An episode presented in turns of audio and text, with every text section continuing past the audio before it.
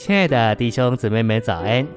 今天早上，让我们一起来读第四周周六的内容。今天的经节是启示录二章七节：得胜的，我必将神乐园中生命树的果子赐给他吃。十七节：得胜的，我必将那隐藏的马拿赐给他。三章二十节：看哪，我站在门外叩门。若有听见我声音就开门的，我要进到他那里，我与他，他与我要一同坐席。晨星喂养，主耶稣来了，不是把他自己当作道理给人，乃是做生命的粮。在新约里，众教会被建立时，乃是吃的教会。我们需要看见使徒行传包含吃的原则与实际。吃就是将我们外面的东西接受到我们里面，将其消化并吸收，成为我们的元素，我们的构成成分。在九章四至五节，主将信徒看作是他自己的肢体，这是使启示信徒不但将主耶稣接受到他们里面，也消化并吸收它，使它成为他们全人的构成成分。信息选读。在启示录二至三章，主应许得胜者得吃生命树的果子和隐藏的玛拿，并在满了他丰富的筵席上与他一同坐席。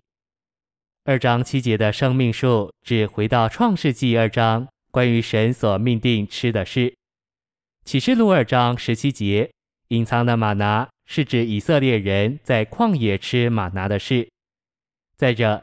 正如启示录三章二十节所提到的，在满了主丰富的筵席上与主一同坐席，是指以色列人吃美地丰富的出产。在启示录二至三章，主将自己陈明为生命树、吗哪和美地的出产，这次序与这三样在旧约里的次序相吻合，是很有意义的。在启示录二至三章里。主不仅在积极一面揭示吃它，也在消极一面暴露教训，打岔信徒，使他们不能享受它做他们生命的供应。在二章十四至十五节，主对在别迦摩的召会说：“有几件事我要责备你，因为在你那里有人持守巴兰的教训。这巴兰曾教导巴勒，将绊脚石放在以色列子孙面前。”叫他们吃祭偶像之物，并且行淫乱。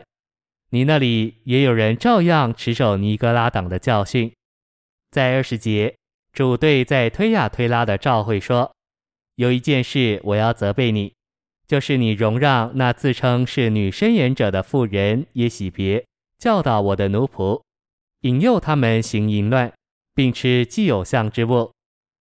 道理的教训属于那杀死人的字句。”破坏基督徒，我们若持守这些宗教的教训，就会死沉。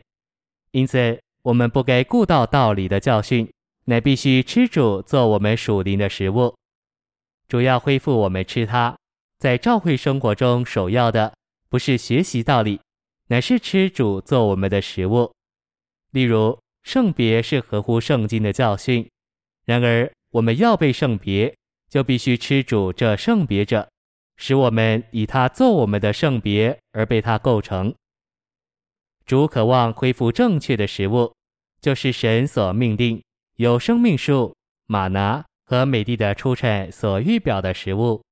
这些都预表基督做我们的食物。虽然早期的基督徒中间失去了这启示，但主近来呼召得胜者，就是那些愿意胜过宗教的道理而回到吃它的人。我们需要被恢复，回到起初，吃主做我们食物的供应。谢谢您的收听，愿主与你同在，我们下周再见。我们需要借着主的话，享受基督这活粮。谢谢您的收听，愿主与你同在，我们明天见。